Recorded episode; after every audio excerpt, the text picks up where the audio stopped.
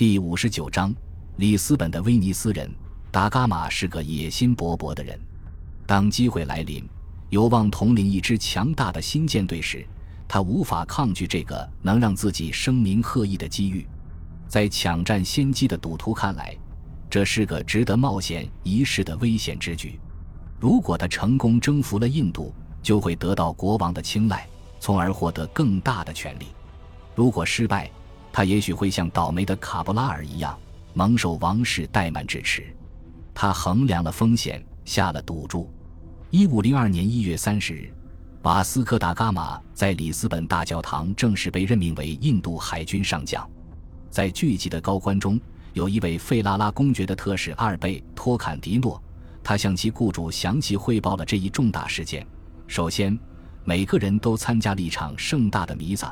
仪式结束后，上面提到的唐瓦斯科身穿内衬白貂皮的法兰西式绯红缎子斗篷，穿戴着与斗篷配套的帽子和紧身上衣，斗篷上装饰着一条金链，走到由全体廷臣陪同的国王跟前，然后由一人上前当众致辞，赞美了国王的卓越与美德，甚至称他在所有方面的优秀表现都。超越了亚历山大大帝。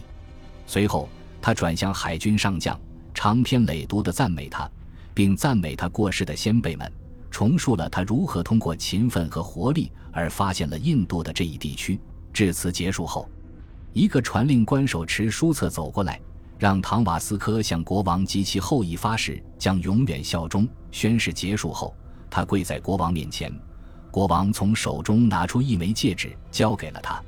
王室的旗帜被交给了主持的主教，他庄严地为之祈福，然后将其还给国王。曼努埃尔一世拔剑出鞘，将剑放在海军上将的右手中。国王把旗帜交到他的左手，达伽马站起身来，亲吻了国王的手指。其余的骑士和贵族列队走过，如法炮制。在最辉煌的乐声中，仪式就此结束。印度海军上将唐瓦斯科·达伽马在号角齐鸣中走出教堂，与不到五年前出海的那个年轻探险家相比，他的身影变得伟岸了许多。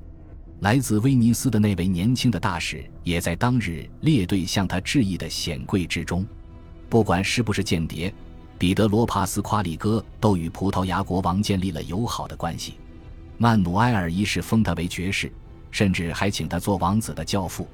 然而，两人之间充满温情的私交，并未能掩盖这样一个事实：即葡萄牙对东方如此痴迷，令威尼斯越来越恐惧。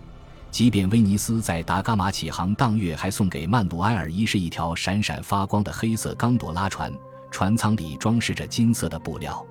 最尊贵的共和国仍然企图说服国王曼努埃尔去攻击地中海的穆斯林。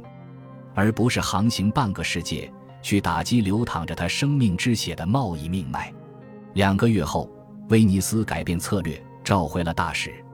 一五零二年十二月，执政团改而成立了一个由十五位要人组成的特别政务会，专门应对葡萄牙危机。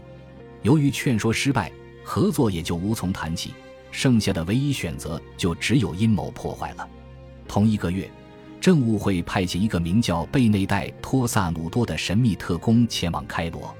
萨努多的任务是让埃及的苏丹相信，葡萄牙人对穆斯林的威胁与其对威尼斯的威胁一样大。他受命提出两个策略以消除这种威胁：其一是苏丹取消关税，以便威尼斯人与葡萄牙人竞争。可就连威尼斯也知道此事要从长计议。其二是找到迅速而隐秘的方法来制止葡萄牙人航行抵达印度。威尼斯人不太愿意请求穆斯林盟友对基督徒竞争者使用武力，但他们同情哪一方无可置辩。萨努多预言，如果葡萄牙人在印度遭到一致反抗，他们很快就会重新考虑此事。苏丹或许可以和卡利卡特的扎莫林谈一谈。敦促他做出与其智慧和力量相匹配的事来，言下之意昭然若揭。感谢您的收听，喜欢别忘了订阅加关注，主页有更多精彩内容。